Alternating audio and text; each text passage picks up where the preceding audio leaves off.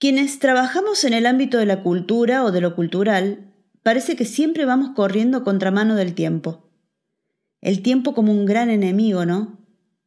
No llegamos a tiempo para organizar todo lo que hubiéramos deseado, nos falta el tiempo para planificar los detalles que soñamos y algunos ni siquiera nos dimos cuenta que podríamos haberlos desarrollado para hacer brillar esa feria, ese show, esa artista, esa muestra. Bueno, amigues, todo puede mejorar si nos animamos a planear. Efectivamente, con vuelo, con diseños innovadores o con recetas ya conocidas, pero planear. Planificar sin miedo al término planificar. Me gusta la idea de planear como quien sobrevuela plácidamente en un cielo que conoce, en un mar conocido. Mi aporte hoy tiene que ver con la planeación y miren que me ha costado mucho ser ordenada y sistematizar mis acciones, pero a esta altura de mi recorrido estoy convencida que es el único camino para destacar en la gestión que tengamos que realizar. Veamos, la acción de planear o planeación consiste en el proceso mediante el cual se analiza la situación actual de un proyecto u organización con la finalidad de determinar acciones que permitan modificar favorablemente los eventos actuales o lograr alcanzar los objetivos que perseguimos. No es tan difícil. La planeación traduce las necesidades actuales en objetivos, en acciones y metas orientadas a resolver problemas o satisfacer necesidades buscando optimizar adecuadamente los recursos y encuadrándolos en un periodo de tiempo concreto, algo así como un plazo. ¿Vieron cuando tenemos el plazo para presentarnos a una convocatoria? Ay, siempre dejamos todo para último momento y eso es lo que podríamos evitar si eh, nos organizamos con un poquito de tiempo.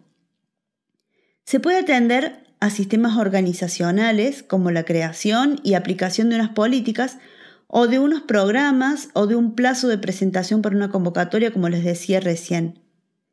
También se puede pensar en los fines, si es una acción nueva, vigente o se trata de algo que tengamos que corregir para mejorar.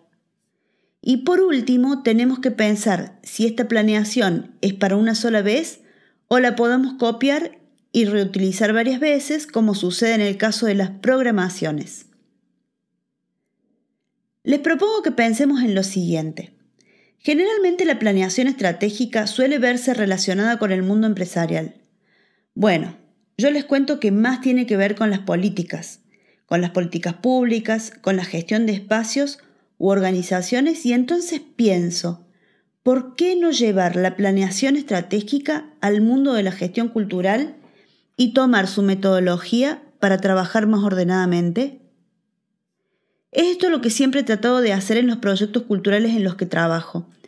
Ni hablar de cocina de culturas donde con el equipo del espacio tratábamos de no dejar cabos sueltos, reunirnos habitualmente, destacar lo que salió bien, ver qué cosas se pueden mejorar y tomar eh, un nuevo evento para planearlo, planificarlo.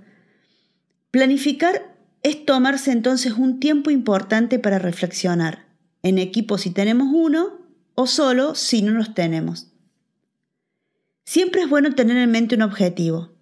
Como vimos recién, el objetivo surge de una necesidad y luego comenzar a construir, registrando inquietudes, cosas a resolver, cosas que funcionaron bien, las que avisoramos como un problema, sea técnico, de recursos, de públicos o lo que sea. A partir de ahí, determinar una estrategia, trazar un mapa y designar responsables, plazos y cuál sería el caso de éxito más cercano que podamos recordar. Planeación habla de una visión de futuro, amigues, y eso hace que enfilemos los patitos todos para ese lugar. ¿Cómo lo haremos? Esa es la hermosa pregunta que sigue. Veamos un paso a paso de la planificación para cualquier proyecto cultural.